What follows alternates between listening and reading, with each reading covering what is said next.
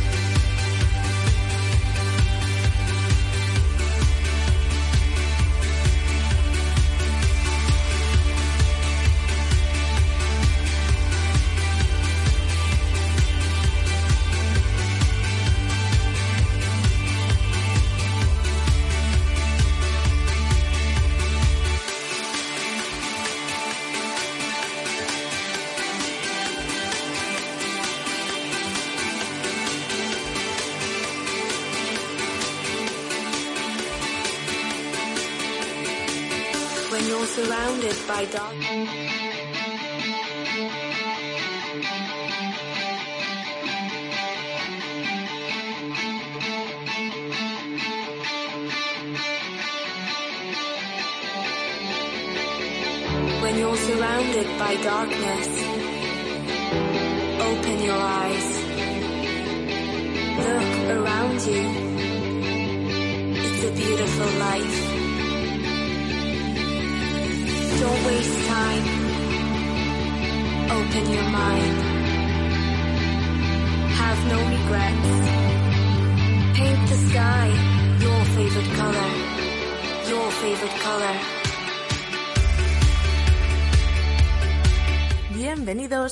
episodio de Internet de tu color favorito, un podcast de la Asociación Atlantis.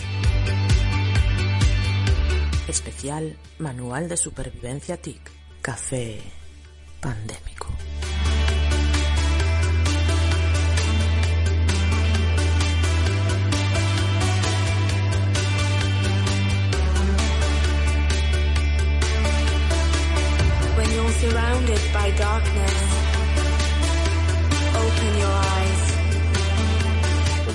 Todos.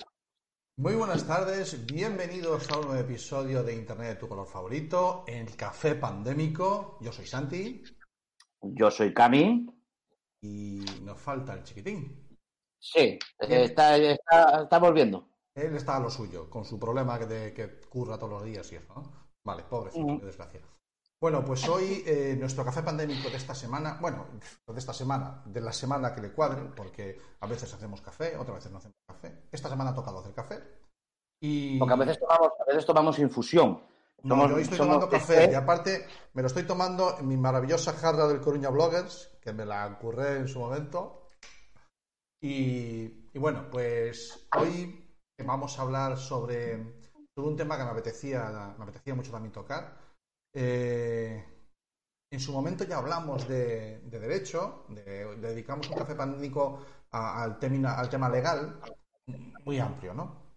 Pero hoy vamos a hablar en concreto con nuestros dos invitados sobre el turno de oficio. Eh, teniendo en cuenta que hace unos días, hace muy poquito, en España se han empezado a realizar los primeros eh, juicios telemáticos, con esto en la cabeza dije, bueno, pues mira, qué buena ocasión para charlar un ratito con, dos buenos amigos y con dos personas que esto, de una manera u otra, seguro que si no les ha tocado ya, les va a tocar en el, en el futuro. Porque me da a mí que esto va a venir para quedarse. ¿no? Vamos a ver primero qué conclusiones sacamos hoy de esta charleta en Internet de tu color favorito. Con nosotros está ah, Bea Calabria, nuestra abogada de cabecera. Muy buenas, Bea. Buenas tardes. Bien. ¿Qué Y- tal? bien, por aquí, haciendo un poquito esto, pues, porque esto ni es radio, ni es podcast, no sé lo que es. Bueno, pues emitiendo en directo un ratito. Y, y ahí metido en la penumbra, no podía ser de otra manera. Tenemos a Hugo Pastoriza, otro muy buen amigo. Y Hola. también. ¿Qué tal, Hugo? ¿Cómo lo llevas, tío? Bien, un placer estar aquí con vosotros otra vez. Siempre me liáis, pero como me lo pasa bien, me dejo liar. Lo que, lo que hemos sufrido con la técnica eh, fuera de micros antes de empezar, por Dios. Bueno, mm, vea, la pregunta primera es obligada, yo os la voy a hacer a los dos. Como ahora que ya estamos en una fase, aquí en Galicia, en fase 1, de desconfinamiento, de desescalamiento, que nos hemos inventado palabras, ¿cómo, cómo ha ido el confinamiento o cómo lo llevas? ¿Qué tal? A nivel personal, primero, ¿no? Sí. Lo va a decir de las dos maneras. ya. Bien, eh, como, como hablábamos al principio, pues bueno, pues eh, tengo la suerte de tener un perro, ¿no? Que Ah. entonces, pues al principio había mucho cachondeo las primeras semanas, pero en el fondo fuimos los afortunados, con lo Ujú. cual, eh, pues no sentí esa sensación de, de agobio, de estar encerrada. Yo salía todos los días a pasear al perro. Entonces, bien, eh, a nivel profesional ya es distinto, claro, porque eh, es que digamos que un parón como abogada que sigue. Es decir, ¿no? Porque los plazos están suspendidos. Eh, ayer creo que fue, saltó la noticia que hasta el, que el 4 de junio se reanudarán, pero hasta ese momento, pues eh, al menos yo, no sé el Hugo, pero al menos yo no he tenido, eh, bueno, pues casos nuevos, los anteriores han estado para- parados, eh, en mi caso trabajo en mi casa, con lo cual tampoco era pertinente que los clientes vinieran. Vale. Con lo cual eh, he estado estudiando para la oposición, he aprovechado por lo menos. Vale. Hemos sacado, eso. hemos sacado rendimiento a, a esa falta de trabajo a consecuencia del cierre de los. Pero está- estás diciendo, Bea, entonces, estás diciendo que no se están haciendo juicios o que está la cosa muy parada, Mm. o sea que se puede delinquir con total tranquilidad. Sin problema. Sí, totalmente- te animo a probar. ¿Qué va? Sí. Tienes mi Pero es teléfono. que, pero es que Los juicios no se hacen es- y luego irán con No se retraso. ¿no? O sea, ya. Sí. A Luego ver, dentro de 20 eh, años te viene. Ha habido juicios. Di, Hugo, habla, Hugo. Ha habido, Hugo, ¿tú ha cómo lo habido llevas el juicios, han sido anecdóticos por videoconferencia. Yo, pues, la verdad Porque es no que tienes ha estado bien. Tú no tienes Y- perro. No, yo tengo pájaros. Eh, lo que sí tengo puedes dejar es ir, que, ir por ellos. a ver, nada, cerca de la ventana, están muy hechas a estar en casa. Están sueltas, van a su bola, vuelan por donde quieran, pero no se acercan a las ventanas. Como hay gaviotas y pejas en la calle, pues Ah. dicen, no, no, yo con eso no quiero. El rollo es que yo, como los abogados somos personal esencial, eh, se supone, eh, cuando, cuando necesitaba salir de casa lo que hacía era que me despacho a currar. Vale. Y la verdad es Bien. que todos mis casos también se han parado, como los de Bea. Pero eh, a medida que se me iban suspendiendo juicios, que claro, tenía señalamientos de antes, me he dedicado también a llamar los juzgados como un paranoico, en plan, oye, ¿esto se va a celebrar? ¿No se va a celebrar? Y todos, eh, la verdad es que todos mis, mis juicios se aplazaron. Entonces, eh, aún así, yo tengo ese defecto profesional de querer asegurarlo todo y luego llega el estrés y esas cosas. Eh, lo personal, pues eso, con la familia. Así de simple, apalancar PlayStation, organizar torneos online con el Breo Gaming. Tenemos uno este sábado Ah, y poco más. Aprovechando el tiempo, bueno, tenemos a dos abogados que han encontrado co- algo mejor que hacer que su trabajo. Una está preparando posiciones y el otro está dejándose los pulgares en la consola. Pero bueno, está bien. Bueno, y en el No, realmente pues, yo comentaba. organizar, organizar torneos y eso, es de los pocos torneos que se pueden organizar. Te puedo decir que en los deportes minoritarios no se está pudiendo organizar nada, ni se prevé poder organizar nada que no sea online. Entonces, eh, los eSports o los deportes, como en el caso de lucha, de Pro Gaming, o no- que sean online, esos torneos, va a ser de las poquitas cosas que se va a poder ver este verano. Hablo de todo el verano ya, ¿eh? Yo ya prácticamente... Si el fútbol va a empezar el fútbol. No, no, no se Y puede. se reían de nosotros. Sí, claro. ¿De qué equipo de la Bundesliga sois? Ah, por ejemplo. Claro. Claro, claro, es que es, eh, como yo el fútbol no es lo que me va a mover, por eso me hablo del resto de deportes, ¿no? Y en el resto de deportes no hay, no hay mucho.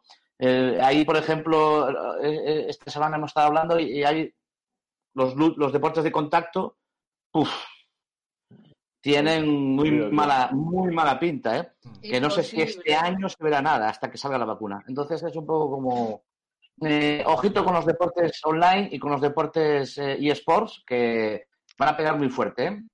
Sí, puede ser, puede ser su. Sí. Pues sí. Bueno, vamos entrando en materia. ahí estamos. Y la primera pregunta es obligada. Creo que todos tenemos una idea de qué significa eso de ser abogado del turno de oficio, pero me apetecía que nos lo explicarais un poquito. Entonces, eh, como no nos vemos, yo os voy dando paso y si no, vais interviniendo sin ningún problema. ¿Puedo, Pero- puedo empezar yo, puedo empezar yo, que no tengo mucha idea, pero yo siempre pensé que esto del turno de oficio sí, era como lo de los médicos, que era como de vocación. Quiero decir, es turno de oficio, es tu oficio ser abogado, cuando te toque vas, pero de, como por vocación. Y yo no sé si tiene mucho que ver con eso, con la vocación y con el... Vea- vea los chicos Un poco. Creo que Bea ha levantado la mano. Adelante, Bea. Sí, Eh, claro, Cami, perfecto. Es lo primero que iba a decir. Para mí, el turno de oficio, lo primero, para desmitificar, no es para hacernos millonarios aquí en España, Oh, sino, eh, en mi caso, es una, es una labor social. O sea, esa es la palabra. Es decir, para mí, todo ciudadano eh, tiene derecho a una tutela judicial efectiva independientemente de sus ingresos económicos. Entonces, para mí eso, desde que empecé la abogacía, fue como, mm, no sé cómo se dice ahora, eh, básico en mi vida, ¿no? Entonces, eh, por eso yo me metí en el turno de oficio. Que es cierto que te ayuda, sobre todo los primeros años, eh, económicamente, sí, pero yo creo que más que económicamente te ayuda a espabilar. Eh, yo desde que eh, me, me colegié, madre mía, en 2012, ya me, me intenté meter en el turno de oficio, ¿no? vale. Sin embargo, hay unos requisitos que cada colegio de abogados tiene unos, suelen ser comunes, pero a veces varían. Bueno, pues en Santiago, eh, de aquellas, perdón, en Pontevedra, de aquellas, era dos años, eh, no, tres años de ejercicio, creo, y yo no los tenía Vale. porque llevaba un año en este despacho, y eh, o haber hecho la escuela de práctica jurídica, que de aquellas eran dos años. Hoy en día es un máster de un año, pero de aquella. Entonces yo hice así. ¿Qué quiero decir con todo este rollo? Que nada más colegiarme y haber hecho la escuela, meterme en el turno me sirvió eh, un montón porque mi jefe de aquella me decía, mañana voy a estar en Vigo, tienes que ir tú al juicio este, ¿me entendéis? Sí, sí, sí. O sea, De repente, sí, sí. el día anterior. Y claro, no tienes ni idea de la práctica judicial, no tienes ni idea porque acabas de hacer la carrera y, un- y una escuela de práctica jurídica y ya está. Y eso a mí me, me dio muchísimo rodaje, aprendí vale, vale. muchísimo dentro del turno de Mira, me ha, me ha dicho que, que te pedían tres años de ejercicio. A mí me piden seis meses de ejercicio y yo ya no doy. No es ese ejercicio, lambón. Ah, Ejercicio profesional. No es ese Ah, ejercicio. Profesional. Puedes Bueno. estar tranquilo, que seguro que de hecho has hecho. Yo me Espero. voy a apuntar de todo esto. Eh, Has terminado estoy- la carrera y no tienes ni idea. Déjame que lo apunte. Sí, Claro. ha dicho claro. No, no, puedes Vale, apuntarla. Eh, Os cuento una anécdota personal. Venga. Yo hice también la escuela de práctica jurídica, la hice en Vigo y también dos años. Eh, el requisito, por cierto, para entrar en el turno de oficio en Coruña son tres años de ejercicio o dos años de práctica jurídica y uno de ejercicio, que fue como entré yo. ¿Qué he Y la coña yo? es que el primer... Pues en Santiago es lo Dijiste- mismo. Me, me lío. Vale, dijiste o práctica o tres años. Es igual. Eh, Claro, el tema. práctica que Eh, sí. Es así. el es tema, así. que el primer día de el primer día de práctica de la asignatura de civil nos mandaron a hacer una demanda de reclamación de cantidades. Eh, una de sota, caballo y rey cantadísima, en plan. Eh, la persona A y la persona B, vamos a llamarlos Ticio y Sempronio, como las prácticas de derecho romano, que es un chiste de abogados habitual. Vale, vale. Pues Ticio le pasa a Sempronio, tienen un contrato y Sempronio quiere eh, que le demandar por ese dinero. Y me hacer esa demanda, algo así de sí, no algo que tenga que estudiar, que tenga que ver los pormenores, que haya testigos o que haya que tal. Algo de, mira, tengo este contrato, esta persona me debe dinero y tal. Te lo tengo hecho en una tarde. Y en ese momento, recién acabada la carrera, me senté delante de una página en blanco en el ordenador sin saber por dónde empezar.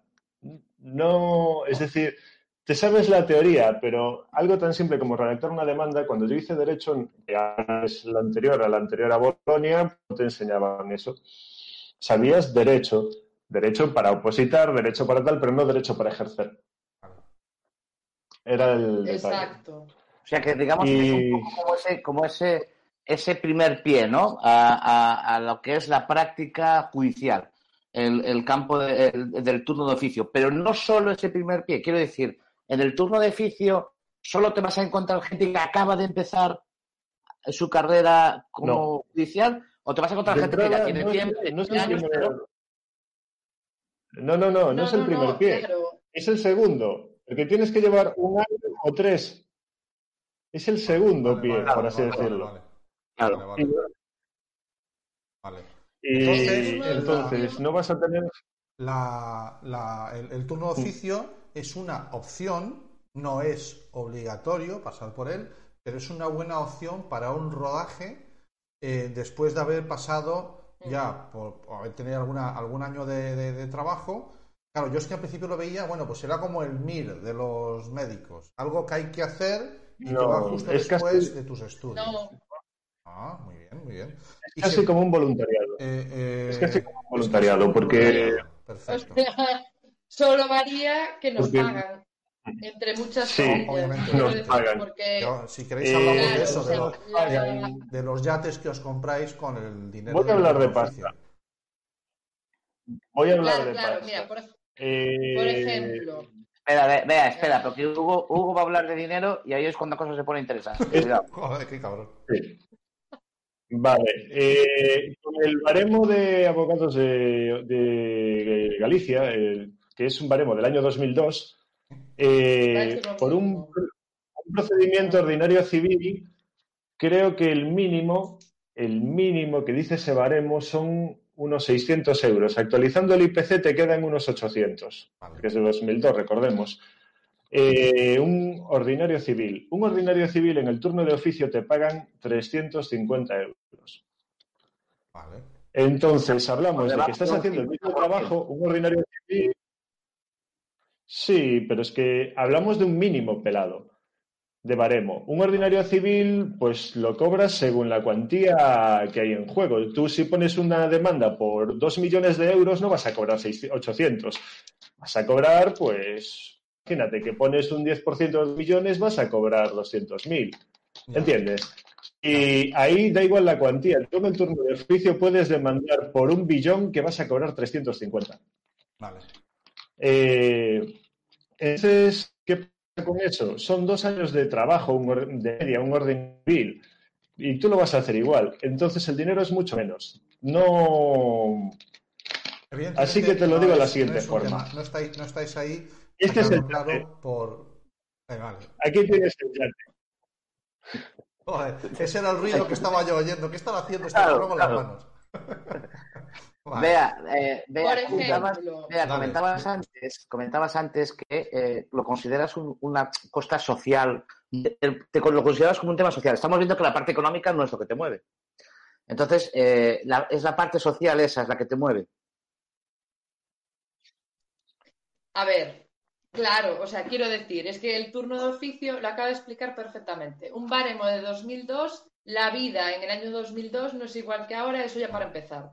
Pero aparte de eso, o sea, un divorcio, que siempre pongo este ejemplo, cada uno pone el suyo, claro, a mí me cuesta mucho un divorcio contencioso, sufrimiento, mucho esfuerzo mental, mucho mm, psicología, o sea, ya es un tema agotador, en mi opinión, ¿eh? Vale. Me van a pagar creo, ¿eh? que lo digo de memoria, pero unos 350 creo que es. Es que ahora lo digo así, vale. En el turno de oficio. Claro. Entonces, claro, eh, claro que lo hago por una labor social, porque es que si no, eh, mm, a ver si me entiendes. Si no, yo podría cobrar, bueno, hay libertad, ¿no? Entonces, sí. pues podría cobrar lo que yo considere, ¿no? Dentro de un de ese baremo de 2002 y un poco, vale, pero mil, dos mil euros, yo qué sé, eso cada uno. Eh, Sí, es social, porque además, para mí, eh, insisto, son personas, ciudadanos y ciudadanas que no tienen recursos. Entonces, ¿qué pasa? ¿Los vamos a dejar ahí que no pueden tener una defensa? No sé, me parece Bueno, como claro un derecho el- fundamental. el entonces- efectivamente, eso es. El, el turno de sea, oficio con todos esos no hay más. matices está ahí para garantizar el derecho a la defensa. Sí. El Está problema ahí. es que Sí. a los abogados y abogadas no nos tienen bien tratados. Si alguien me escucha, pues mira qué bien. Sí, eh, ¿Sabes? O sea, hace, hace unos meses estabais muy activos en, eh, con movimientos Sí. en el turno de oficio y con reclamaciones. No sé, ¿cuáles son las demandas que estás hablando de, una, de unos baremos de hace 18 años eh, que estarán sin actualizar? Eh, ¿qué, ¿qué demandas? ¿Le Eh, no, a- eh, perdona, Santi. eh, perdona. El, Sí, de- el baremo del turno de oficio se actualizó hace un año o dos. Subió prácticamente el IPC. Es decir, está recién actualizado. Ah, bueno, vale, vale. Bien. De todas maneras, Sí. eh, Pero puedo- igual, ¿eh? A mí, me, somos- a, mí me surge, a mí me surge una cosa, a mí me surge una cuestión. Estáis hablando de que esto está orientado para personas que no tienen recursos. Y si la persona tiene recursos, pero no los quiere Sí. gastar en un abogado, ¿entra también el turno de oficio? Depende, No, porque es, eso- es igual, es en Claro. penal y en, y en, y en- A y no ser que lo tenga en B, el dinero. Quiero decir, si, Vale. una- si un ciudadano tiene en B su dinero, no podemos hacer nada, no podemos saber si tiene No, no, no, recursos, sino no, no, no iba por si ahí. los tiene, No, no iba por ahí, no, no iba por ahí. Yo tienes una nómina, eh, tú, tú tienes una nómina normal eh, y tu mujer tiene una nómina normal, los dos tenemos una Sí. nómina de 1.000 euros o de 1.100 euros, pero Pero- eh, tenemos un pleito y nosotros evidentemente vivimos al día, porque ahora con 1.000 euros o 1.500 euros vives al día. Yo estoy viviendo el día, pero no me puedo permitir un, un abogado, desde mi punto de vista. desde Quiero decir, está de arreglado. vista, ese es el tema, claro, está Sí, recogido eh, en la ley de, bueno, en la, o sea, la Junta de Galicia tiene un, un baremo, ¿no? Por así decirlo, unos requisitos económicos, entonces imagínate, así de memoria, eh, va por eh, unidad familiar, si sois dos, o sea, si tenéis un hijo o dos, varía, ¿no? Entonces, eh, suele, se coge cargo, el. IPREM, el índice de, mm, ¿cómo se dice? El IPREM, ahora no me sale. Las siglas. Bueno, Índice, Es un índice de precios de renta.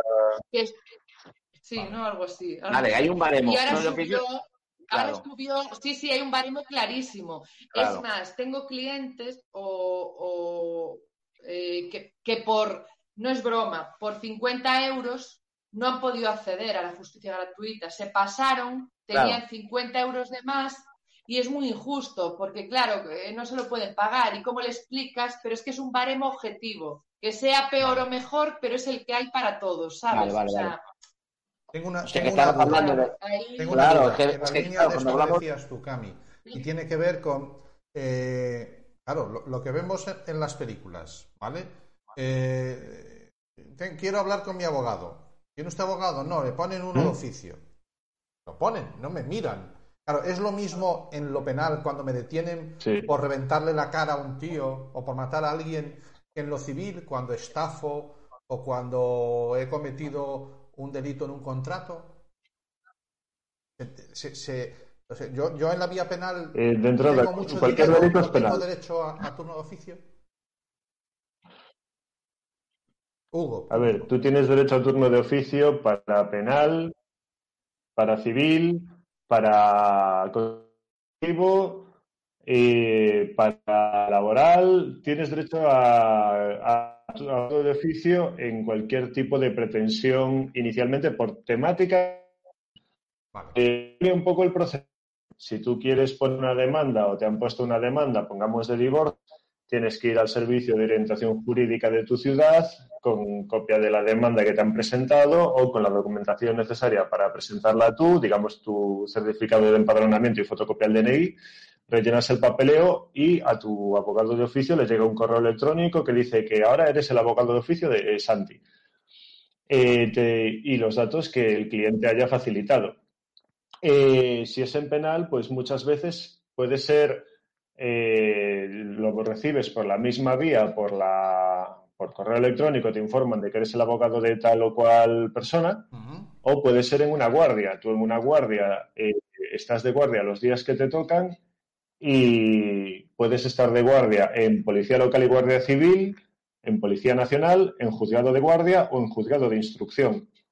Y vas a donde te llamen y dicen, mira, ¿quién es esta persona? Vale, te pasan el tocho, ves un poco de qué va y te preparas para la declaración.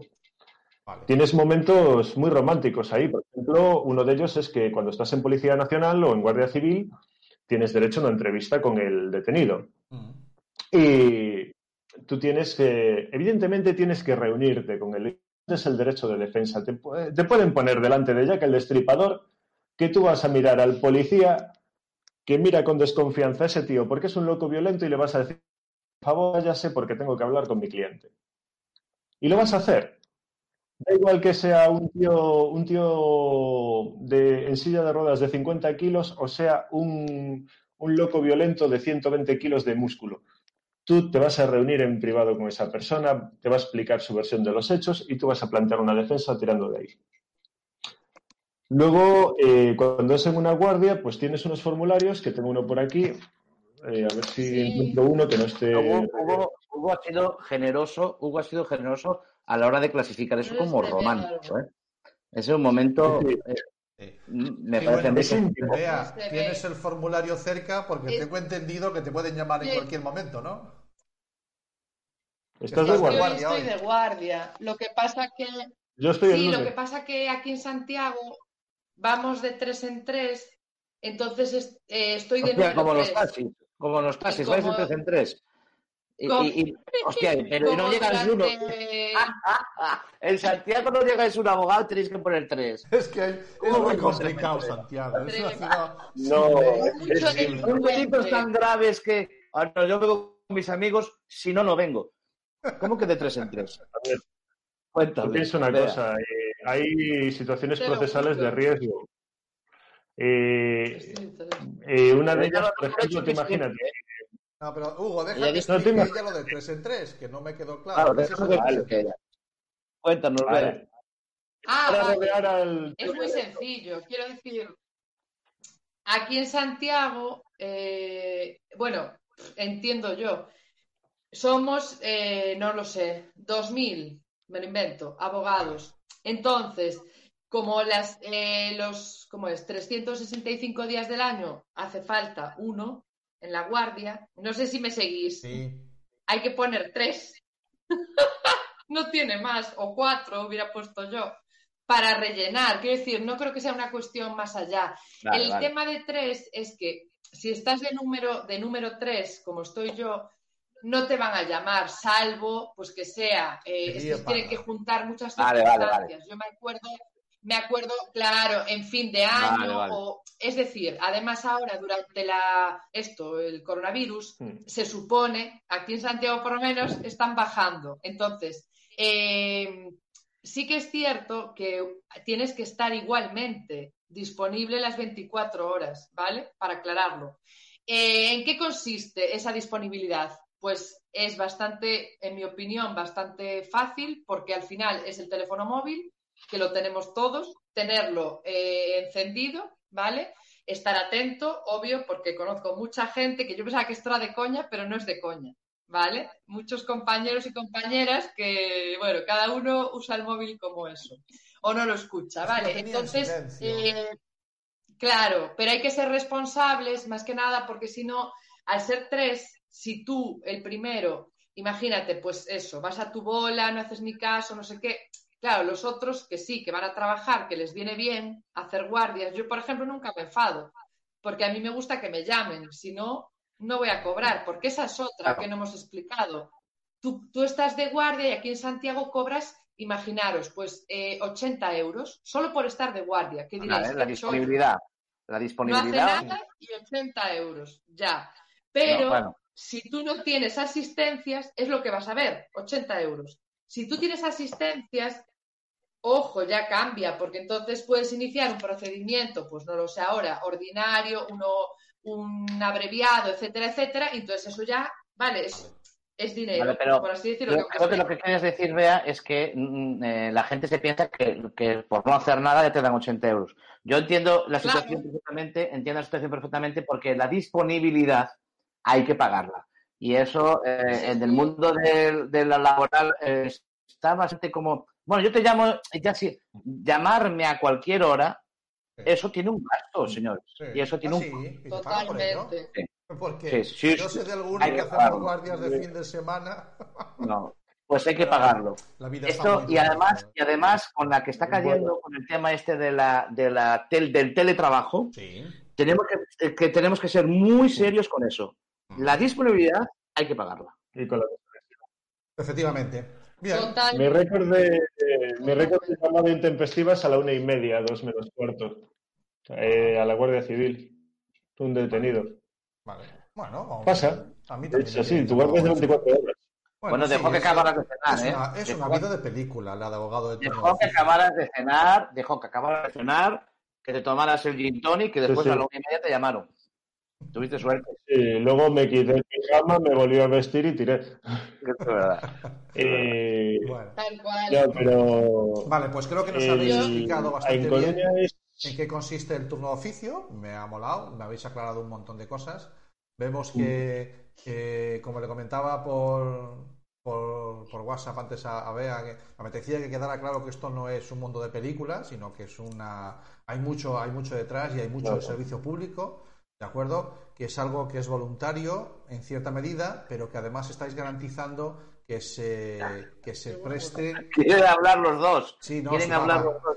Que, que se preste una que se preste un que se cubra un derecho fundamental que es el de la, la asistencia letrada Eh, bueno vea sigue sí Sí. tengo más temas pero vamos a tirar de aquí No, Que se Con olvida. eso ya acabo, pero es que me parece súper súper importante y no, no lo hemos dicho.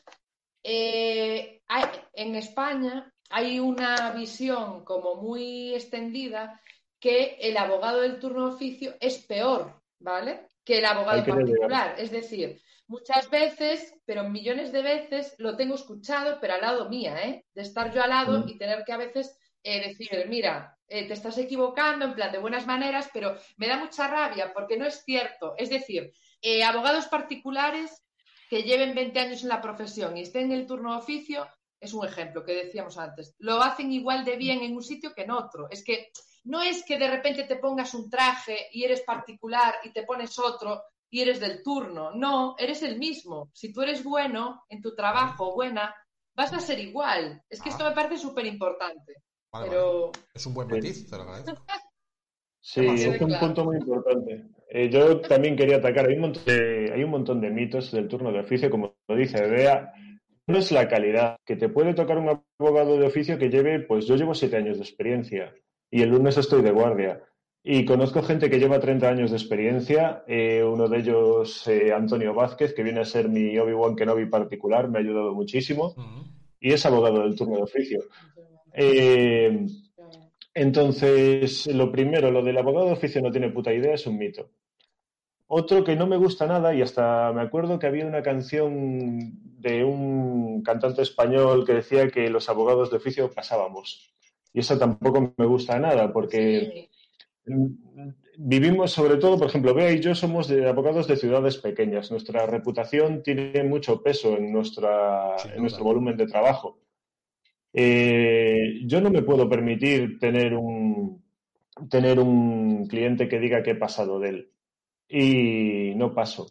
Eh, mm, primero porque soy competitivo y no acepto dejarme ganar. Y segundo, porque es eso, tú estás defendiendo los derechos fundamentales de una persona. Tú te sientas con una persona que te cuenta que tiene un problema y tú, si le ves una solución jurídica a ese problema, tienes que enfrentarte a ella. Sea negociar un acuerdo de divorcio, sea demandar a una empresa pequeña o grande, sea eh, evitar que vaya a la cárcel por algo que puede haber hecho o no hecho, que a ti te va a decir que no lo hizo, pero tú, tú vas con lo que te cuentan. momento todo el mundo es inocente hasta que se demuestre lo contrario Sí, sí. E incluso te dicen, no, pero es que defenderías a un culpable. Bueno, a lo mejor defender a un culpable es Esta pregunta, sí se por favor. Chupito. Es, es que se siempre- reconozca se que lo hizo. Ah, sea- claro. Eh, ¿Tú defenderías a un culpable? Oye, a lo mejor defender a un culpable significa que sí se reconozca el que lo hizo, pero que se apliquen este y este atenuantes que también son importantes, que lo hizo por miedo insuperable, es decir, le iban a La atacar y se... no es blanco o negro estoy de acuerdo Claro, Y un Eso que- proceso con garantías. O sea, tú como abogado de la defensa tienes que asegurar un proceso con garantías. Siempre. Sí. Eso es fundamental.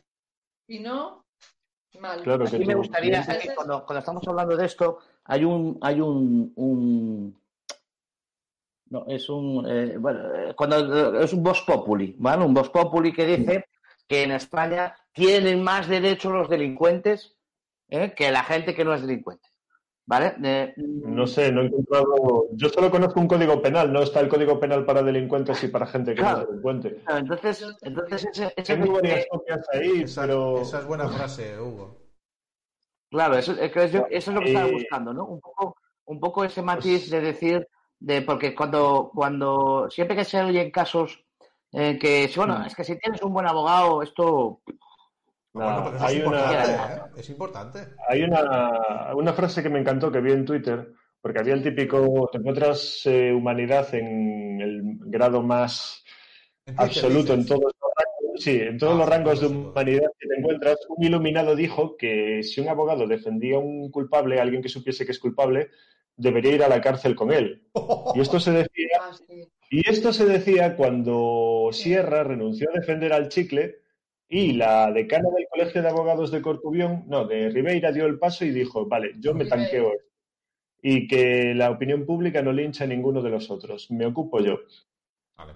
Entonces, eh, claro, se le dijo en plan, claro, la respuesta era, pero qué barbaridad, qué estupidez estás diciendo. Si los abogados solo defendiésemos a las personas que son inocentes, es como si los médicos solo atendiesen a las personas que están sanas. Buen ejemplo. Es así. Tal cual. Buen ejemplo. Me parece Claro. que ha sido una frase. Bueno, de todas maneras, ahora eh, viendo lo que ha sucedido estos días, eh, con lo de ya voy colando la temática de la entrevista, porque solo llevamos eh, 37 minutos de entrevista. ¿Ves, Cami? Culpabilidad. Y, y- Culpabilidad. Culpabilidad. Sí, sí. Y, y si no os pagan mucho por el turno de oficio, si encima es telemático, ya no le ni desplazamiento, o sea, en tu casita, y encima te van a soplar 300 pagos por hacer dos escritos en un PDF y con una webcam, ¿Perdona? más 80 por no hacer nada. más 80 por no hacer nada. ¿Cómo veis el tema de los juicios telemáticos? Perdona. Eh, un- Claro. Vea, vea, vea. estás Vale, vea. Es que con yo ahí procedimiento. veo.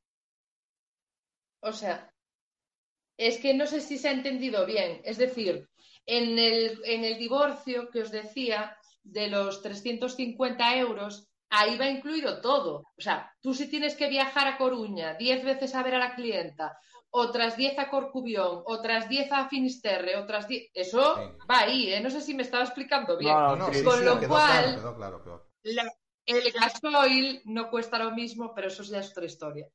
Que no tienen abandonados. Mm. Pero voy a enganchar con tu cosa, con tu esto. Efectivamente, yo lo de los juicios telemáticos me lo venden así y lo compro. ¿Por qué? Porque obviamente me evita pues un desplazamiento. eh, yo no tengo familia, pero podría conciliar con mi familia. Es Vale. todo maravilloso. Pero yo tengo dudas porque he estado investigando, ¿vale? Sí. Y en Vigo se ha celebrado el día 18 de mayo el primer juicio En eh, virtual o telemático de Galicia, ¿vale? Eh, según el juez, muy bien. Y según la noticia, parece que utilizan una sala virtual eh, con la plataforma Cisco Meeting, que yo la he usado Cisco en Meeting. alguna clase, me es la que suena. usa, no sé. eh, Sería algo así. educación de la Junta. La asunta, sí. Es, es que, vale, pues con esa también se puede utilizar en Madrid, han utilizado Zoom. Ojo, ¿eh? Ojo ahí. Que hace unas semanas decían que era peligroso por seguridad, Nah, la pues se está utilizando. Vale, genial. Exacto, al cuello. Entonces, eh, nos conectamos los abogados desde nuestra casa. ¿Mm? Eh, la prueba documental, que en mi opinión es del, de, a ver cómo lo digo, del siglo XIX, lo que se está haciendo en justicia, es decir, estamos gastando papel, hablo de miles de folios por, o sea, casos, mm, ¿vale? Todo impreso en papel cuando se puede escanear, que yo lo llevo haciendo un año en mi juzgado. Yo, recomiendo a la gente cuando vaya a los juzgados que se fije en las mesas de Es los que- funcionarios de justicia y en los armarios Es que es horroroso. Entonces, en el juicio telemático se podría aportar esa documental, vale, previamente, pero de modo telemático. Si son mil folios, ya tengo yo mis dudas, ¿vale? Vale. Que mi impresora vaya a soportar, o sea, mi escáner o lo que sea, Sí, sí, vaya a soportar mil folios. Eso ya son mis dudas eh, particulares. Eso es lo que he ido investigando eh, y que, insisto, se está empezando y claro, yo creo que es como la justicia, estábamos en el siglo XIX o estamos, soy un poco dura, pues en el Hay 20. un- hay pero un- vamos. tengo, tengo en pantalla un titular del Confidencial, una noticia que sacaron hace, hace unos días, y dice, el Tribunal Supremo tumbó los juicios telemáticos que se celebrarán ahora frente al COVID. El titular no es lo que me interesa, pero el subtitular debajo dice, la resolución destaca la gran relevancia de la presencia física del acusado en la vista y Sí. la posibilidad constante de comunicación directa con su abogado. ¿Cómo hacemos eso en un juicio telemático, Hugo? Bueno, lo primero, eh, por WhatsApp a escondidas, entiendo. Vale. Estás Claro. hablando y es- es- tienes ese- la- creo que ahí la posibilidad de comunicarte con tu cliente es más fácil que en un juicio normal, que lo tienes a tres metros y no es como en Estados Unidos, que se sienta a tu lado en las pelis y te susurra cosas y te dice, oye, este miente porque tal o este cual. Eh, entonces, eh, lo que sí es cierto es que la parte del lenguaje verbal o, perdón, la parte del lenguaje no verbal es muy importante, yo la entiendo importante de cara a que tú vas a tener tus testigos, yo voy a tener los míos, van a decir cosas contrarias y el juez tiene que decidir a quién cree.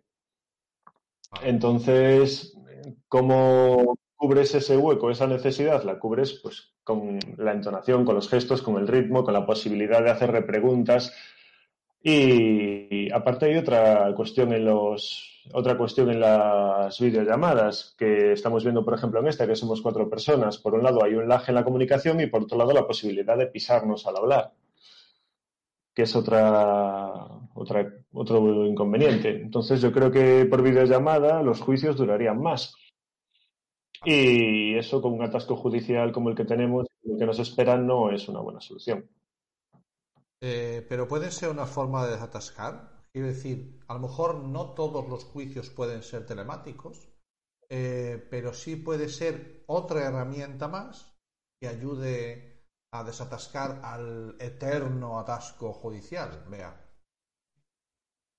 Yo aquí sí Eh, soy partidaria. ¿sí? Es decir, eh, soy partidaria en los juicios que se puede, es decir, si hay muchos testigos, se puede complicar muchísimo. El tema que ha dicho Hugo de los gestos, de eso es fundamental. Mm, Entonces, eh, lo más importante es garantizar la seguridad. O sea, a mí me preocupa que esto que os estoy hablando, que a lo mejor Santi, como es informático, ¿no? Pero que la sala virtual sea segura, porque estamos hablando de derechos fundamentales, de, o sea, es la intimidad y no sé, claro, a mí eso me da un poco de, no lo acabo de ver. Después, en Galicia, yo estoy con datos, así. Vale. Eh, la mitad de las salas de vistas, en Galicia hay 160, dice la noticia. Pues la mitad están dotadas tecnológicamente. O sea, solo la mitad a día de ayer, o sea, a día de esta semana. Entonces, mm, dependerá de la plaza judicial. Es decir, habrá eh, ciudades como Madrid que a lo mejor tienen, no lo sé, mejores medios eh, y son capaces de celebrar más juicios y adelantar, pero a lo mejor en plazas como Redondela, me lo estoy inventando, Sí, sí. o vale, eh, sitios más pequeños, no puedan, ¿no? Porque ya sea inviable. Entonces, creo que ahí va a haber un poco de desfase, que está muy de moda ahora la frase, ¿no? Eh, un poco de desfase también entre, entre las plazas judiciales y yo, desde luego, sí que lo veo como eh, una medida que puede ayudar, no sustituir Ya, ya. tampoco a los juicios. Claro, ayudar, sí, sí. sí. Hay otra cuestión, y es que el número de jueces que tenemos es el que hay. Y no pueden estar en dos sitios a la vez, ¿no? Claro. Eso. Puedes estar. No, Vale, el, eh, tema, el tema está en que queremos descongestionar la justicia, ¿no? Creo que iba por ahí. Sí, Pero no, no ponemos medios personales, es decir, más jueces que podrían estar haciendo en dos edificios judiciales. El- Mm. es- sería todo mucho más ágil. Entonces, es un volvemos, poco lo de volvemos siempre. otra vez, volvemos otra vez a poner en- en estas decisiones en quien tiene que tomar estas decisiones, que son los cargos Mm. políticos, que, que son los que designan hacia dónde se va el dinero de todos, porque al final esto es dinero de lo que estamos hablando. Sí, sí. Eh, y tengo la sensación de que de esto se va a sacar la conclusión de que el tema telemático es bueno, de que en el tema telemático se- es, es una cuestión de dotar eh, de medios, Y tenemos la experiencia con la educación que no siempre, solo dotando de medios, provocas que los medios avancen. Quiero decir, que, que- que el, el fin Sí. Yo estoy de acuerdo que ellos buscan el fin de, de, des- de descongestionar. Vamos a ponernos en sí, estoy seguro. Pero no solo dotando de medios. En la educación se ha visto claro que no solo dotando de medios, eh, eh, la- y, y- y en este caso yo creo que estáis, es por, lo que, por, por lo que estoy viendo, estáis de acuerdo en que no solo es dotar de medios. ¿no?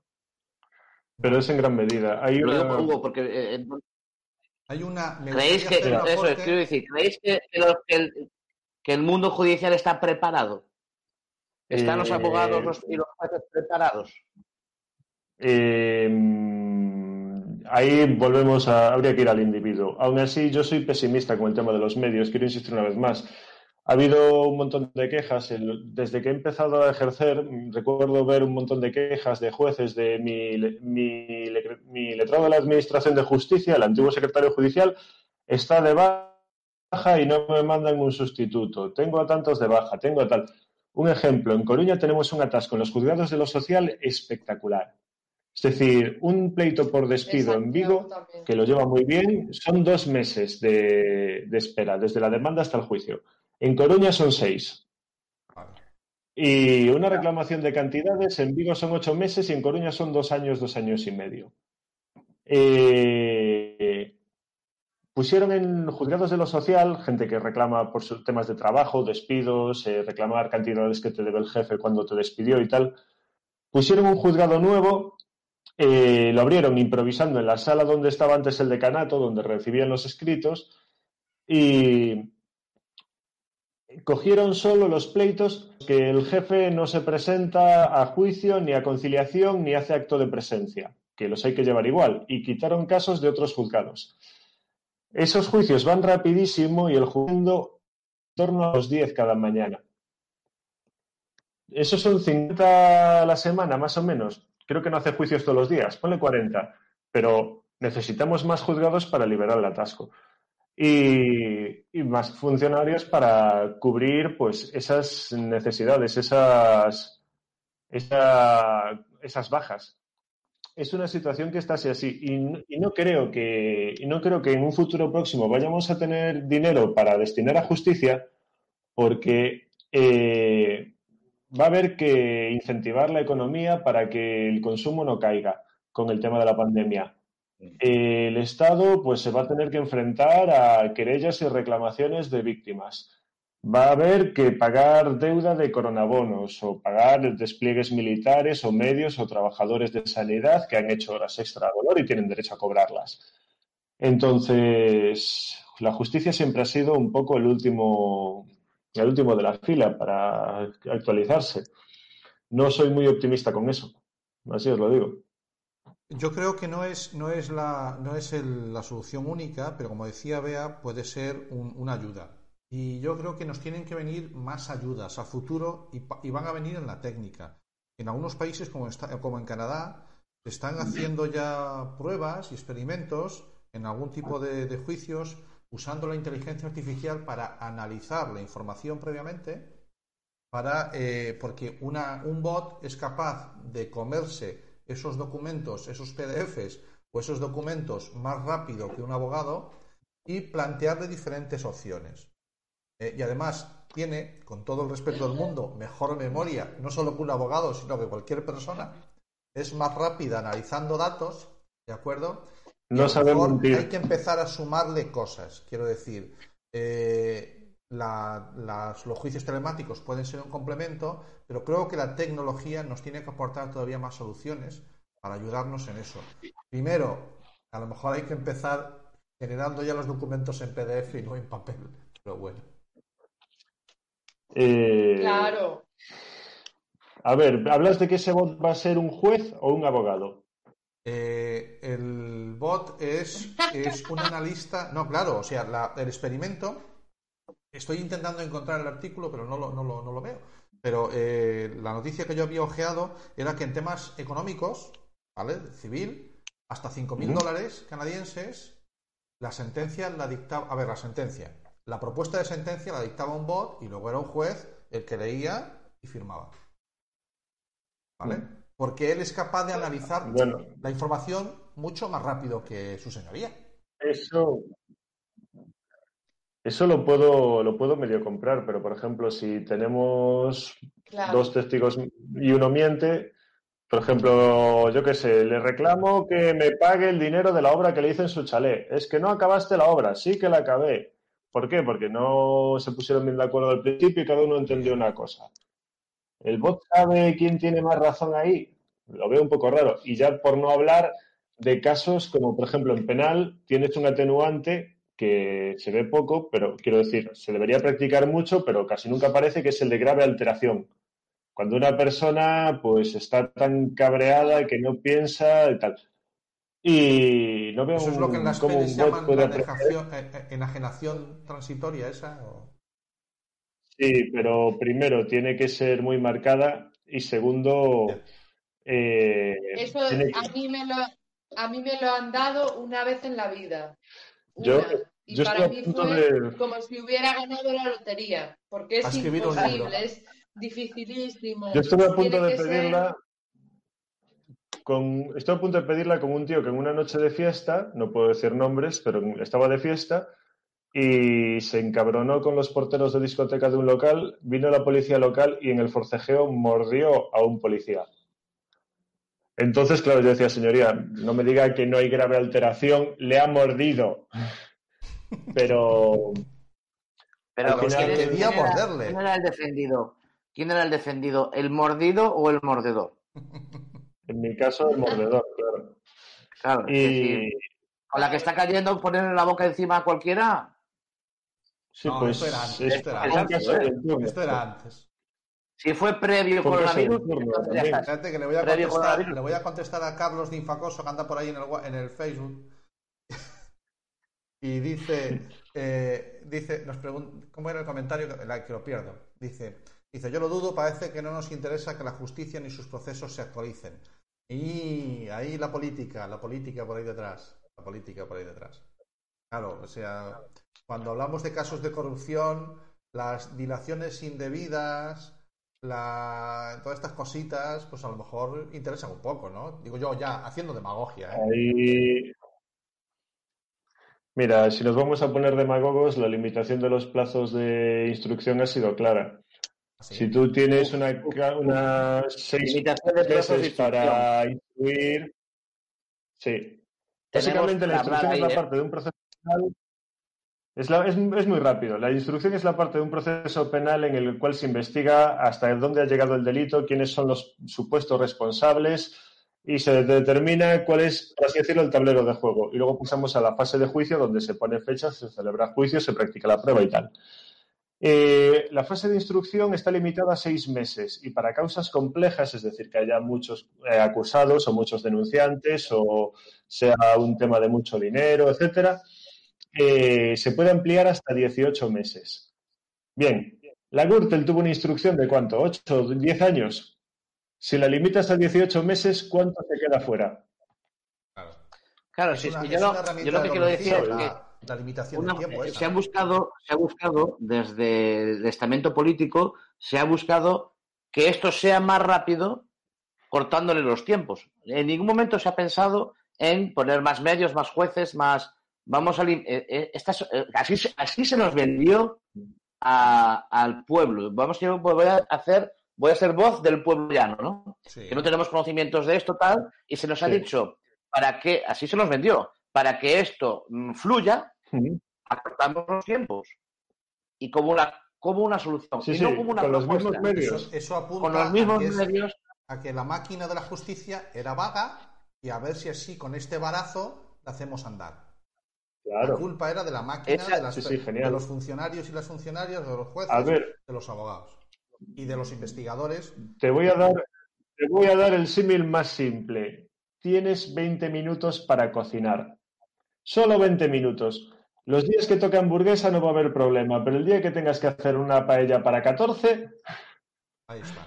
prepárate para comer arroz crudo con cosas sin cocinar. Ahí está. Sí, estoy de acuerdo. Sí, Hugo fan tiene un don para los soy fan de, para Hugo, ¿eh? Con sus ejemplos, me encanta. Sí, sí, es brutal, Sí, es brutal. sí. Muy buen ejemplo, una vez más. Sí. Tal cual. Hugo 3, el resto del mundo Tal 0. cual. Bueno, fantástico. Eh, me preguntaste, A ver, eh, me preguntó, me preguntó Bea antes de empezar, me decía, ¿cuánto tiempo? Eh, llevamos una hora aquí de palique. No os digo más, ¿vale? Madre mía. llevamos una hora de palique. Yo no sé si soy Se ha pasado volando, ¿eh? Ya, es que con nosotros y eso A mí- canta Ah, careas, ¿eh? verdad. Que habla poco, pero Es fija. verdad. Yo, yo me llevo, aplaudir. yo me llevo ya una serie, una serie de abogados que dijo antes Bea, o no estamos, no, estamos offline, ¿no? No, La serie de abogados no estábamos Sí. todavía en el no, aire. no, no. eh, Vale, vale, me llamo hablamos. Nada, una serie de abogados que no se parece nada al mundo real de los abogados, porque es abogacía americana, básicamente por eso. La de. ¿Cómo se llamaba la constantemente estáis diciendo, no, constantemente estáis diciendo, no es como en las películas, lo que muchas cosas, ¿vale? Pero que sin embargo a Bea como abogada sí que le gusta esa serie, así que me la llevo, me la llevo apuntada y Pero se ¿cuál llamaba? ¿Cómo de- defender a un asesino? ¿no? Eh, ¿Cómo defender a un ¿Cómo asesino? defender a un asesino? ¿Cómo Sí, defender era a esa, no la de- Vale. Era la serie esa, vale, de de-. Había una serie de los Brillante, años Soy muy 60, fan. turno de oficio. Porque, a ver, Turno de oficio, mí- también con el juez este y el... eh, el ah, la de Chanove. Esa para ya no me acuerdo. es- Juzgado de guardia, creí que decías. No, Ya, se llama de- con la mala hostia que tiene, con la mala hostia que tiene para ponerlo de juez. Claro. Entiendo que el juez tiene que ser una persona equilibrada. No, Pero bueno, esa, Eh. ¿en, qué edad, ¿en qué edad sois muy jovencitos? ¿En qué edad os pilló esa, esa serie? Sois muy jovencitos. Esta ah, serie no, yo era pues mí... se echó, en la- Bebé. O en la que vengo al instituto. se emitió hasta el año Yo era 87. pequeña. Se emitió hasta el año 87. Claro, series, a mí, a mí una que me marcó y que la recuerdo con mucho cariño es Canción Triste de Hill Street, obviamente. Vale. Y que esa sí, esa sí que reconozco que me Ah, marcó eh, mucho. ¿Cómo se despedía de, esto ¿cómo se legal. despedía de los de los policías? No, no, Cuídense sí. ahí fuera. Sí, cuida- cuidado ahí fuera, sí, siempre. Y, y yo, he Cuidado tenido, y yo he tenido briefings en donde algún subinspector nos lo decía al salir.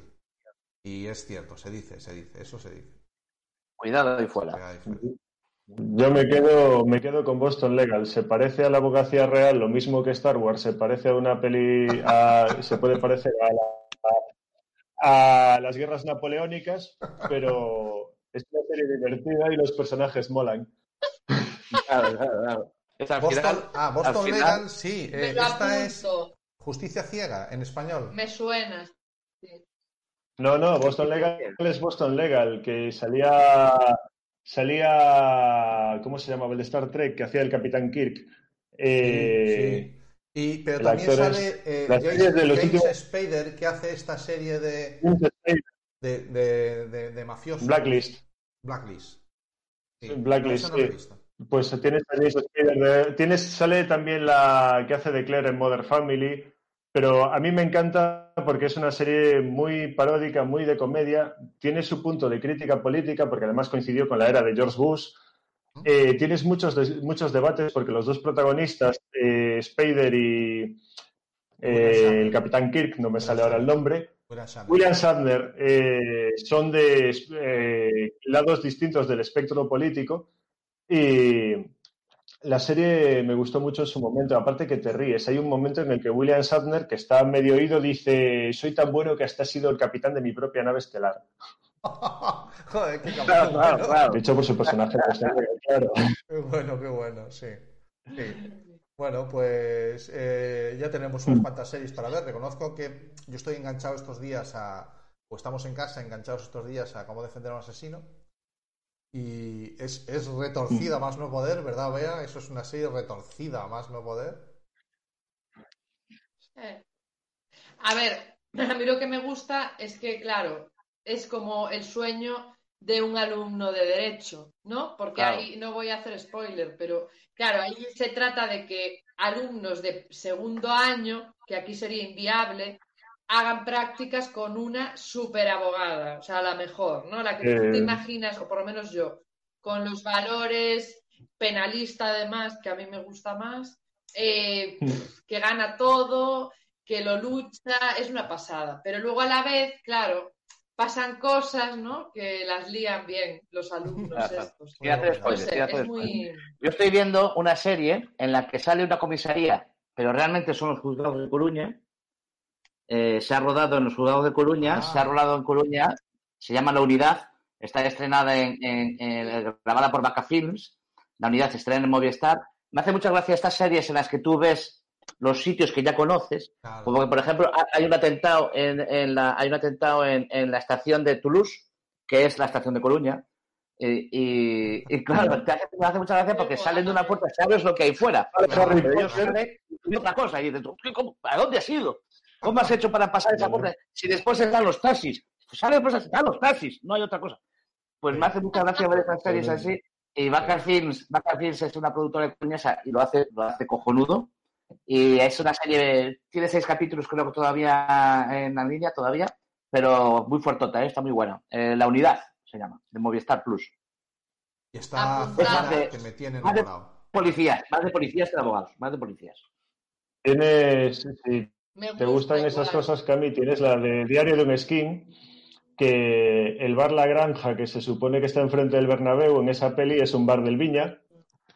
Claro, y claro, la escena del túnel puntito, es, ¿qué en, película se grabó? ¿Qué película se es grabó también en el Coruña? Viña. ¿Qué película se grabó en Coruña en la que el tío iba en, una- en el coche, este, el Tosar, Eh, iba en un coche, le ponían una bomba? Extraño, no, ¿cómo era? Y en Santiago, ¿eh? La sombra de la ley, pero también en Santiago. Pues en Santiago. Por eso es que digo yo, me hacía gracia porque era- había una persecución y lo veías que bajaba por Ronda de Nella y giraba a la derecha y estaba en el puerto. Y yo, hostia, El desconocido. El el desconocido. En la persecución que hay por detrás de él, dices, si baja por Ronda de Nella no puede dar al puerto al girar. No Tendría puede, que es ser Tiene que ser la avenida Finisterre o tiene que ser... No, no, yo, yo quiero, yo quiero ese coche. Yo quiero ese coche, te saltas todos los atascos. Exacto, sí, sí, sí, sí. Bueno, Bueno, eh, chicos. Cami, creo que hoy Jareas Bueno. ha sido imposible. No.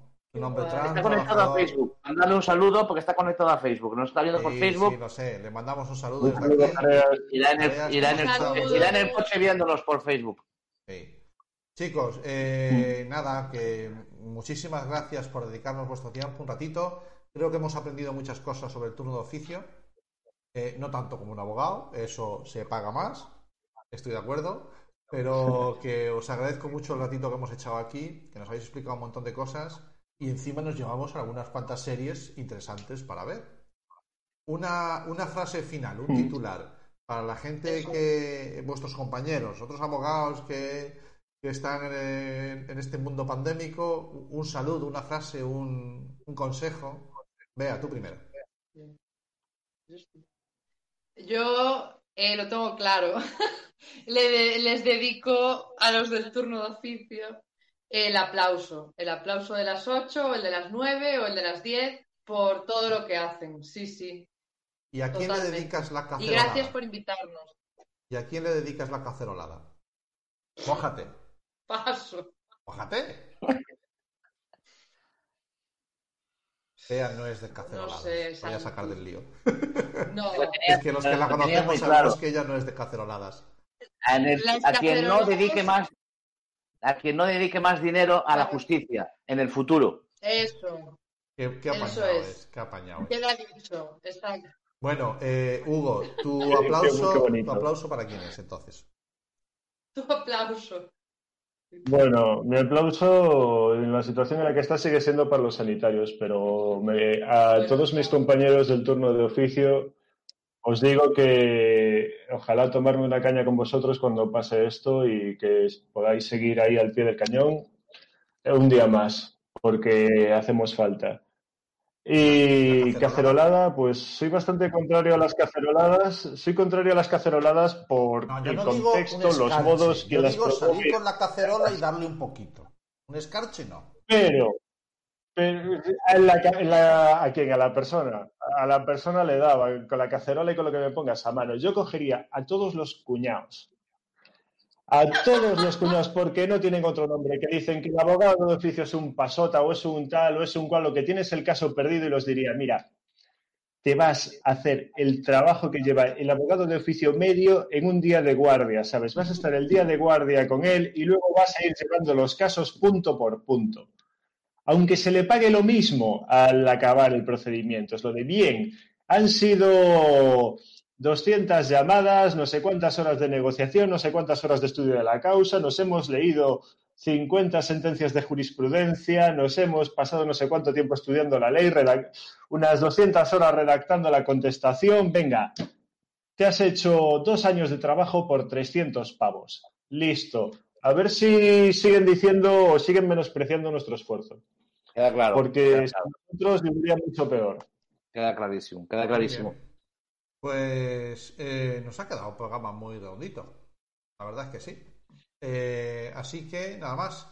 Eh, que un episodio más en el que esta vez sí hemos conseguido emplear software libre. Todo lo hemos hecho con software libre, todo. Todo. Aquí no nos hemos gastado un duro porque no lo tenemos. Libre, libre ahora porque han sido representados por buenos abogados y han, han salido libres. si no, iban para la trena. Bueno, chicos, pues que como hago siempre, voy con el dedo a ver si encuentro el botón de cortar y, y hasta aquí. Eh, que sí, lo siento, Carliños. Dice Carlos Langarón que sigamos con el programa.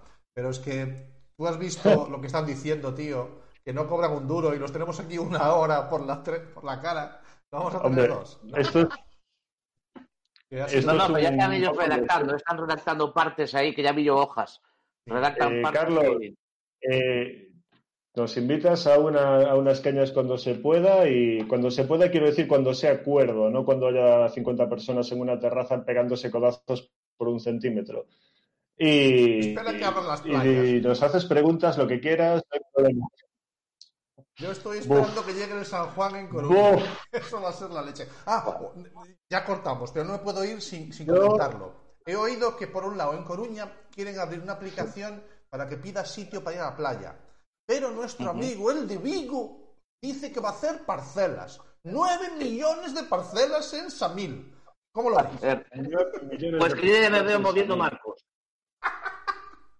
Sí, sí, bueno, aparte de los marcos que se van a mover, Esto es un No, no, y luego lo que, yo es que veo la trampa, ¿sabes? Tú buscas a cualquier kinky y dices, ¿cómo consigo una parcela de playa? Te pones de acuerdo con el kinky. En cuanto una quede, se vayan a bañar, él le manga las cosas y tú te pones porque estaba vacía.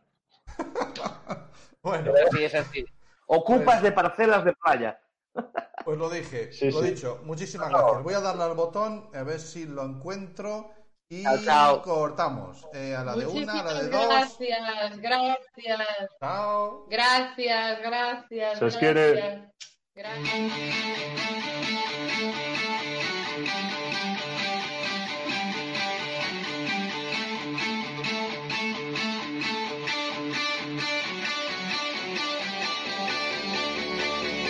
When you're surrounded by darkness, open your eyes. Look around you.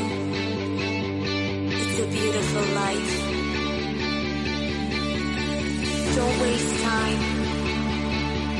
Open your mind. Have no regrets. Paint the sky your favorite color.